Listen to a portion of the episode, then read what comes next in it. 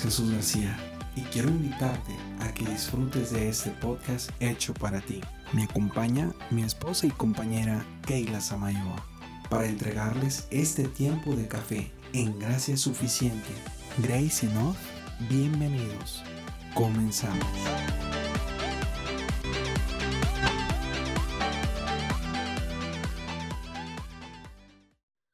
Espero recuerden los temas que estamos tratando dentro de esta serie es ser eficaz en tu matrimonio en este siglo. Y estábamos tratando el primer episodio de ser un padre excelente, que en este mismo se están derivando cuatro ingredientes que estábamos trabajando, que hablábamos de que eran los cuatro ingredientes que los esposos debemos aportar en nuestra relación con nuestra esposa.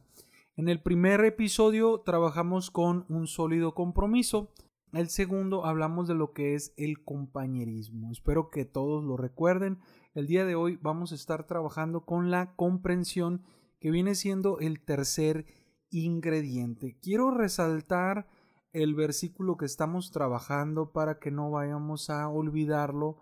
Es en Primera de Pedro, el capítulo 3, verso 7. Dice, Vosotros maridos igualmente vivid con ellas sabiamente, dando honor a la mujer como a vaso más frágil y como a coherederas de la gracia de la vida, para que vuestras oraciones no tengan estorbo.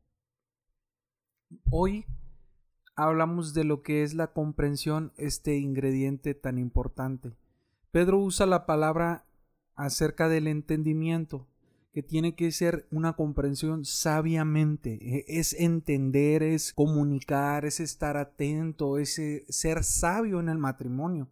El matrimonio requiere una sensibilidad de parte de nosotros como también de nuestra esposa. Hay una descripción que puede ser un tanto chistosa de la mujer hablando de, de, propiedades físicas y químicas, por así decirlo, por las mismas razones pues son desconocidas porque batallamos muchas veces para poder entender a la mujer. En estas propiedades físicas, de esta misma forma, la mujer hierve, se congela espontáneamente y también se derrite si se le da un trato especial, pero se vuelve a amargar o vamos a decirle a ser líquida, si se le da un trato inapropiado. Tal vez puede causarnos risa esto, pero realmente si nosotros no tenemos una sensibilidad para tratar a nuestras esposas, podemos tener problemas serios de comunicación con nuestra esposa. Entonces es muy, muy, muy importante este tema de que debemos de estar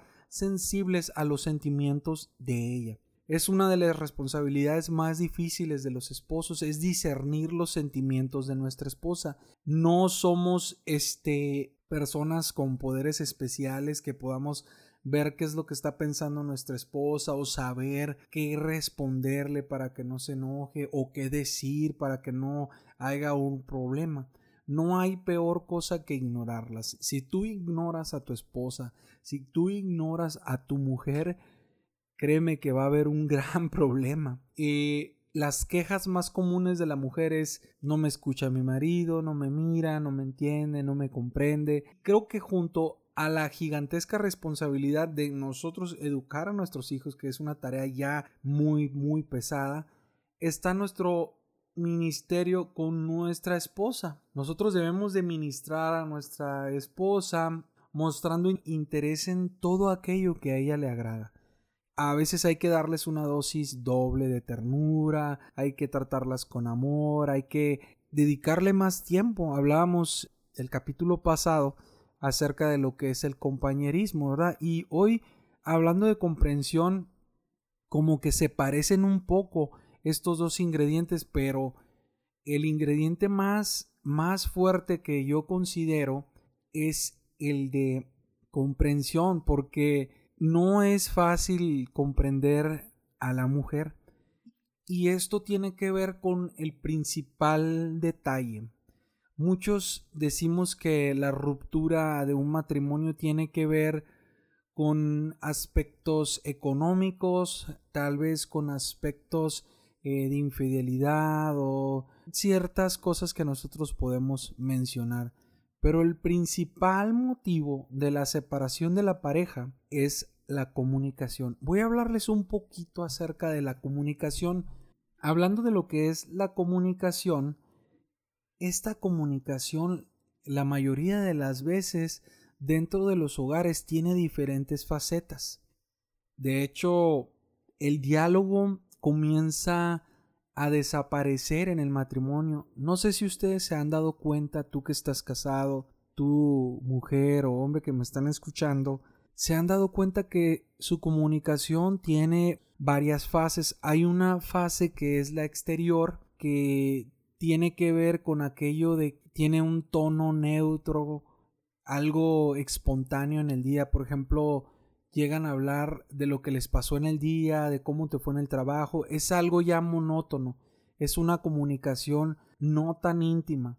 A nosotros lo que nos interesa como matrimonio es llegar a la fase íntima, la fase íntima es hablar de sentimientos, cosas un poco más profundas de las cosas que nos pasaron, no simplemente hablar de lo cómo nos fue en el día, sino ya meternos en el área de lo íntimo, de lo que nosotros pensamos, de lo que nosotros queremos.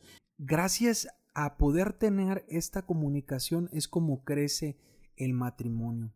Cuando comienza uno a perder ese diálogo dentro de lo que es el matrimonio o el noviazgo es muy muy difícil volver a retomarlo. Muchas personas piensan que, todo es espontáneo, todo es rápido, pero no.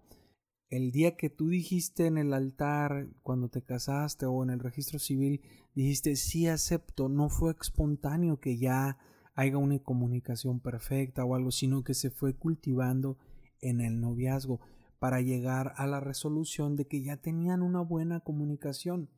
Tener una comunicación profunda eh, con nuestra esposa no es nada fácil y tenemos que aprender a tener esa comunicación. ¿Cómo, cómo vamos a lograr tener ese nivel de comunicación? Pues hay un hay otra comunicación, la comunicación que es no verbal la que es de señas, de que te cierro un ojo, de que todo está bien, la comunicación corporal, de cuando la mujer se siente incómoda, cuando la mujer se siente molesta, todo este tipo de, de comunicación es la no verbal. Parece ser que en muchas de las condiciones para separarse o para pelearse en la pareja tiene que ver que esta área no es satisfactoria para ellos. Quiere decir que la comunicación verbal es mala y ahora su comunicación corporal también es mala, entonces estamos viendo un gran problema dentro de este matrimonio. Entonces, yo lo que les aconsejo es que mantengan una buena comunicación no verbal, pero que también dentro de las fases de los niveles de la comunicación profunda puedas tú mantener una comunicación íntima con tu pareja, en ese plano, en ese nivel íntimo que tú puedas hablar de pasatiempos, hablar de gustos, hablar de cosas que no necesariamente puedes hablar con algún otro pariente, con algún otro amigo, sino que ahí comienzas a, a conocer. Una parte muy importante que quiero recalcar es el no criticar ni agredir este, nosotros debemos de ser conscientes y que no, no es fácil el que un hombre y una mujer tengan tan, tan abierta esta parte porque las mujeres muchas veces es que a mi marido no le gusta que le diga esto, ay es que a mi marido no le gusta esto, a mi marido no le gusta esto y de igual forma el hombre sabe qué cosas no le gustan a su esposa. Entonces cuando llega a haber un problema, cuando llega a haber un, choque emocional entre los dos, utilizan esas herramientas para dañar al otro, porque sabe de antemano que no le gusta que conteste así, que no le gusta que le critique así, que no le gusta que la agreda de cierta manera. Entonces es ahí cuando comienza el gran, gran problema. Por eso yo te aconsejo no criticar y no agredir, que es sumamente importante esta área porque la verdad las parejas que logran todo todo lo que te estoy mencionando no son las que están padeciendo una ruptura, no son las que están pasando dificultades, sino que ya sus actitudes y su comportamiento ya son los correctos, son más hepáticos uno con los otros, ya se complementan, son las parejas que están aprendiendo del amor, hablar un lenguaje agradable para con el otro, escucharse uno a otro, eso es lo que llega a cambiar la naturaleza de lo que es un matrimonio. Estoy eh, muy agradecido con Dios porque me permite tener una esposa que no es igual a mí. Nosotros debemos de agradecer a Dios porque realmente el que tu esposa sea diferente a ti, eso es una gran ventaja. ¿Por qué? Porque estás hablando de que hay diferencias que nos van a estar ayudando a no tener pues las mismas las, los mismos gustos. Van a haber cosas que a ella le sensibilicen más que a ti. A lo mejor a ti te causa más ternura algo a ella le causa ternura otra cosa. Y eso es lo bonito que los dos se complementen que haya algo hermoso entre los dos. El siguiente episodio que es el cuarto ingrediente y ese va a ser el último de, de este tema que vamos a culminar y vamos a hablar de lo que es la consideración y habla lo que mencionaba Pedro de dar honor y ese va a estar un poquito largo pero se los estoy adelantando que para el siguiente capítulo vamos a estar trabajando en la consideración. Si a ti te interesa estos temas por favor te pido que lo compartas, pues no perdemos escasos 3, 4 segundos, darle clic al link de, de, compartir para que tú, tu familia o a lo mejor algún tío o un pariente, pues le sirve a él para que pueda ir siendo de bendición en su hogar, en su casa, donde quiera que esté. Su servidor Jesús García el día de hoy les agradece el que ustedes estén escuchando este podcast. Dios les bendiga y eh, un último mensaje que quiero compartirles tal vez en redes sociales y en todas partes se está hablando de este virus, del coronavirus.